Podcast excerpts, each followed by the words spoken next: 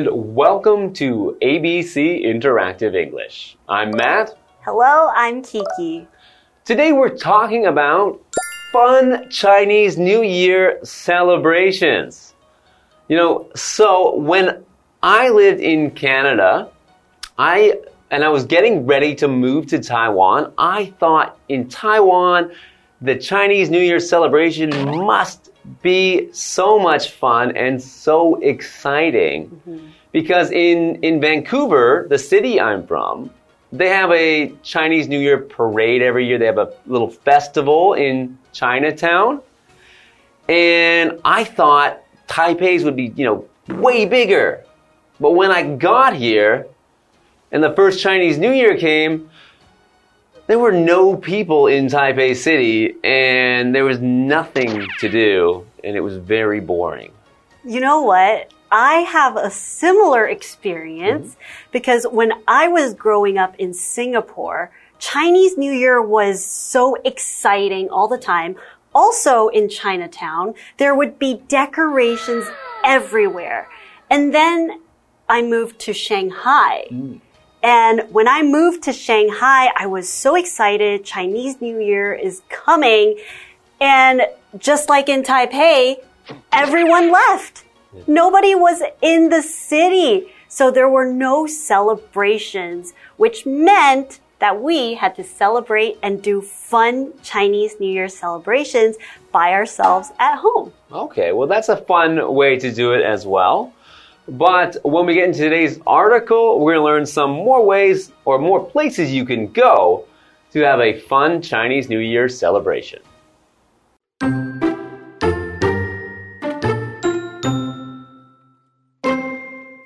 Chinese New Year is a very important holiday. It's a time for families to get together and enjoy big meals with special food. It's also a time for big celebrations. The celebrations can take many forms. However, their purpose is the same. They get rid of the bad from the old year and bring in the good of the new one.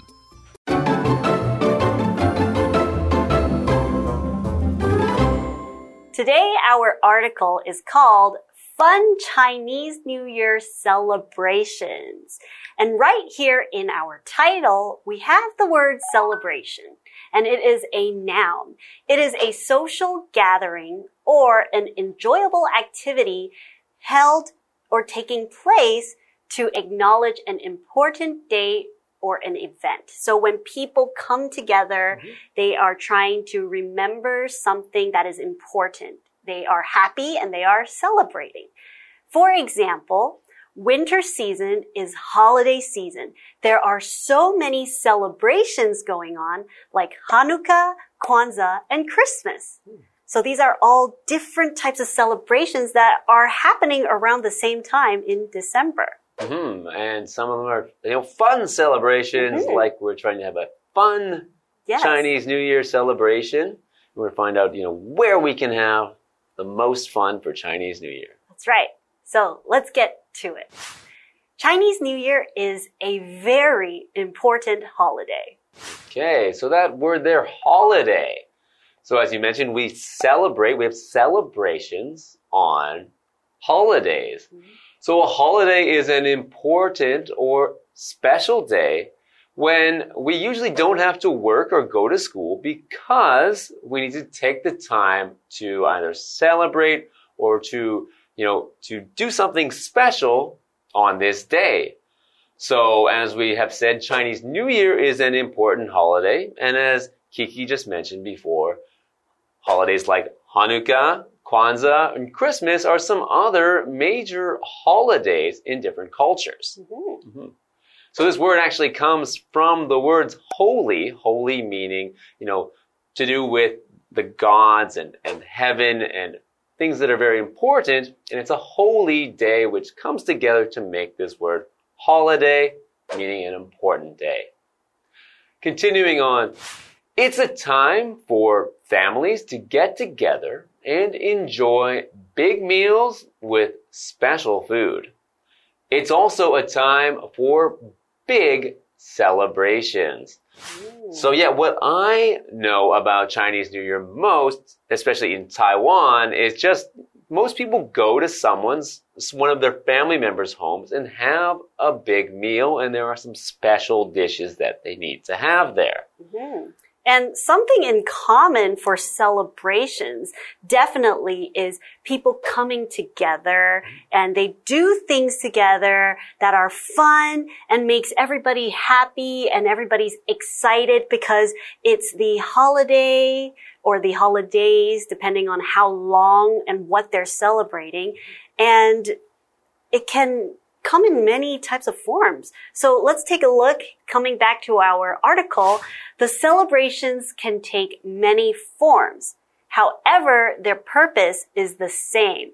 So in today's article, we're talking about Chinese New Year. Mm. So lots of different people celebrate Chinese New Year or the Lunar New Year in other cultures.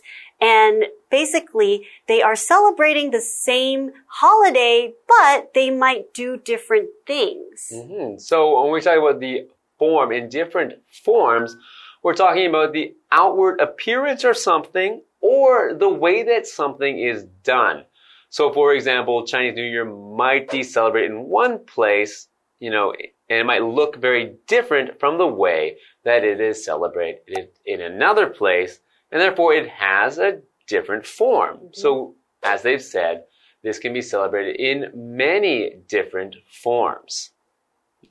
So, for example, we know that Chinese New Year is not only celebrated in Taiwan, Mm. Singapore celebrates Chinese New Year, and so does Vietnam right. and other countries like that. But they all do different things. Mm. And during their celebrations, even though these forms can look different, they actually all have their purpose. So this is another one of our vocabulary word, and purpose is a noun. The reason for which something is done or created, or the reason why something exists. So something is created for a purpose. We have our cell phones and its purpose is to allow us to communicate with others. Hmm. So an example of a sentence with purpose in it is Jocelyn said that Winnie's backpack is too full. Winnie told her that every item in the bag has its purpose. Mm-hmm. So everything in the bag needs to be used because they all have their own reason for being there. Okay. So, continue with the article. They get rid of the bad from the old year and bring in the good of the new one. So that's a lot of the purpose of the Chinese New Year celebrations is to get rid of whatever was bad in the last year and trying to make, you know, this new year start off in the best way possible.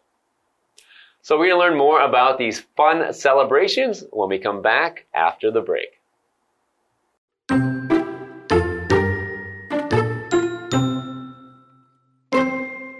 New York City has its CNY Firecracker Ceremony and Cultural Festival. Over 600,000 firecrackers start the celebration. They scare off all the evil spirits of the past year.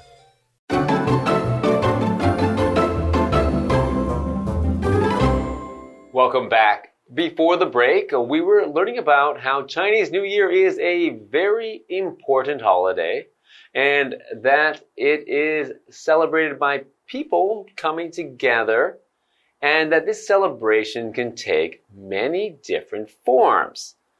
Also, that this celebration always has the same purpose, which is getting rid of the bad from the last year and bringing in the, the good for this new year. Mm. So we know that Chinese New Year is celebrated in many forms all around the world. Mhm. So let's find out more from our article.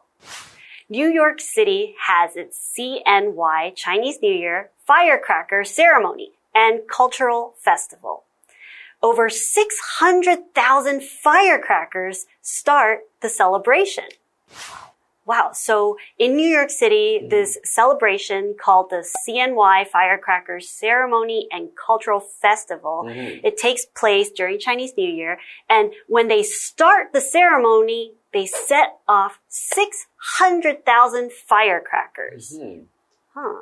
So That's really exciting. That sounds very noisy. I Yeah. think the, I Yeah. mean, it does sound exciting. Also sounds very noisy. And if you maybe we were just walking by and didn't know this festival was on, would be a little bit scary. Yeah.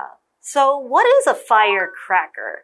A firecracker is an item that when you light it with fire, it explodes and sometimes the tip will sparkle. So there'll, there'll be some fire sparks. And the main thing is that it makes big, loud noises when it goes off.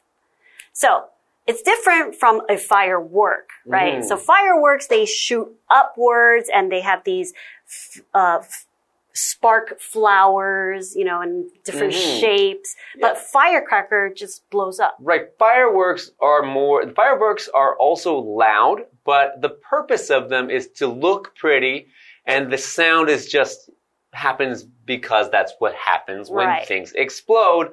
Whereas firecrackers, the purpose is to be noisy, to be loud. That's right. Mm. So, for example, when we went back to our grandfather's hometown for the first time, our relatives set off firecrackers to welcome us. Ooh, that might scare me away if I Mm. went to my grandfather's house and he threw firecrackers at me.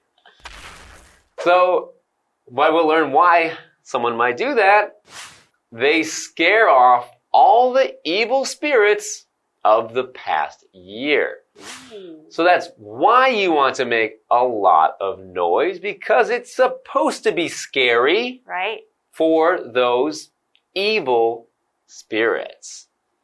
So evil is an adjective and evil means very bad. It can mean something like wicked. So kind of having a bad, but almost a, when something's evil, it's not just bad. It means that it has no good at all in it. And it wants to do bad things and harm people Mhm. sometimes, or they have really bad intentions. Yeah, and if something is evil, it cannot be made to be good. It is just always bad and has bad intentions, as you said, wants to do bad things.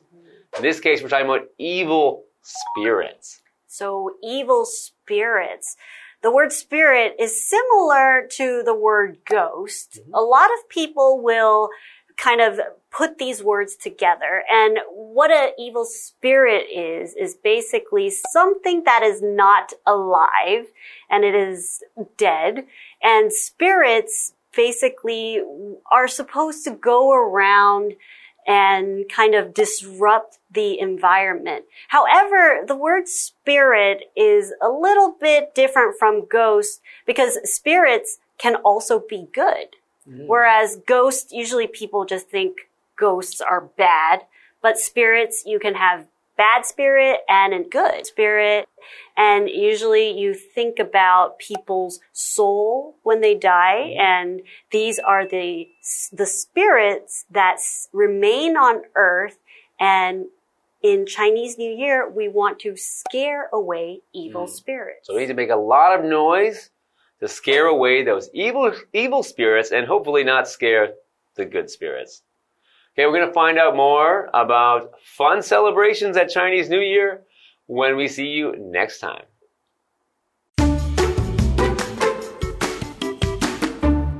Chinese New Year is a very important holiday. It's a time for families to get together and enjoy big meals with special food. It's also a time for big celebrations. The celebrations can take many forms. However, their purpose is the same. They get rid of the bad from the old year and bring in the good of the new one. New York City has its CNY Firecracker Ceremony and Cultural Festival. Over 600,000 firecrackers start the celebration. They scare off all the evil spirits of the past year.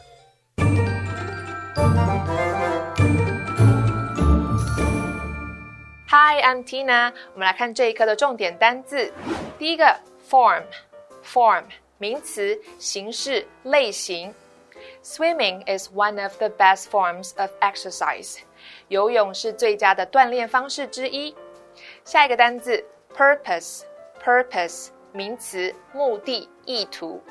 The purpose of the research is to find out more about the disease. 这个研究的目的是为了进一步了解这个疾病。 Research 指的是研究，disease 是疾病。下一个单字，evil，evil 形容词，邪恶的。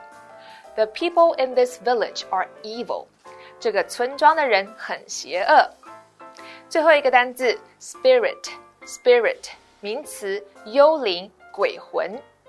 The old house was haunted by a spirit. 这间老房子闹鬼。Haunt 指的是 鬼魂经常出没。接着我们来看重点文法。第一个，get rid of，摆脱、丢弃。Rid 是使摆脱、使去除的意思。我们来看看这个例句：Tracy got rid of all her old toys. Tracy 丢掉她所有旧的玩具。下一个文法，bring in，迎来、带来。bring 的三态是 bring、brought、brought。我们来看看这个例句：The advertisement brought in many new customers。这个广告带来了很多新顾客。最后一个文法，scare off，吓跑、吓退。scare 指的是惊吓、使恐惧。off 可以用 away 来替换。我们来看看这个例句：They used fire to scare the wild animals off。或者你也可以说 ：They used fire to scare the wild animals away。他们用火来吓走野生动物。以上就是这一课的重点单词跟文法，我们下一课再见，拜拜。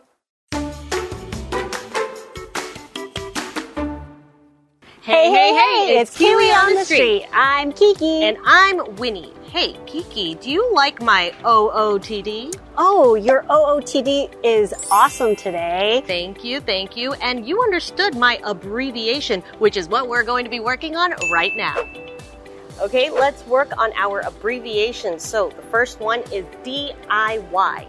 Uh, do it yourself. Do it yourself. Do it yourself. Do it yourself. Do it yourself. Do it by yourself. Very good, very good. Okay, I'll give it to you. It's do it yourself. Okay, oh, very good. Good job. Okay, then we have CEO. This one's harder. A chief exec executive officer. CEO. I don't know. I'm not sure. I'm, I'm not. I'm not sure. This one's harder. Okay, it's Chief Executive Officer. Chief Executive Officer. Okay. Next one FYR. For your So I have a book and you- you're doing, you're writing your thesis and I have a book. So you need to take a look at the book and use things in the book for you to help you. So for your reference. very good for your reference. For your reminder. For your reminder, close. For your reference. For your reference. Okay, so also something to do with information. Or for your information. Oh, no, no, that's not for. That's for Very close. For your is correct. regard. Um, Close. So it is for your reference. Okay, your- very good. What have we learned today? Let's work on today's abbreviations. So, our first one is DIY do it yourself. Do it yourself. So, this refers to a project or a product that you can make by yourself. You can buy the supplies and do it at home. So, for example, you could say, That will be a fun do it yourself project. Our second abbreviation is CEO, Chief Executive Officer. Chief Executive Officer. This is usually used in a corporate or company setting, and it refers to someone that is very high up. For example, we could say, he makes the decisions because he is the Chief Executive Officer. And for our final abbreviation, we have FYR for your reference. For your reference. You will usually use this in an email or on a computer. So FYR could be used. For your reference, here's the information you wanted. That's all we have for today. Kiwi later!